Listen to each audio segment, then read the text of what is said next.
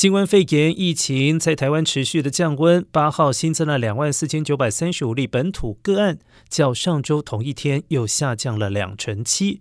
另外新增了三十三例中重症。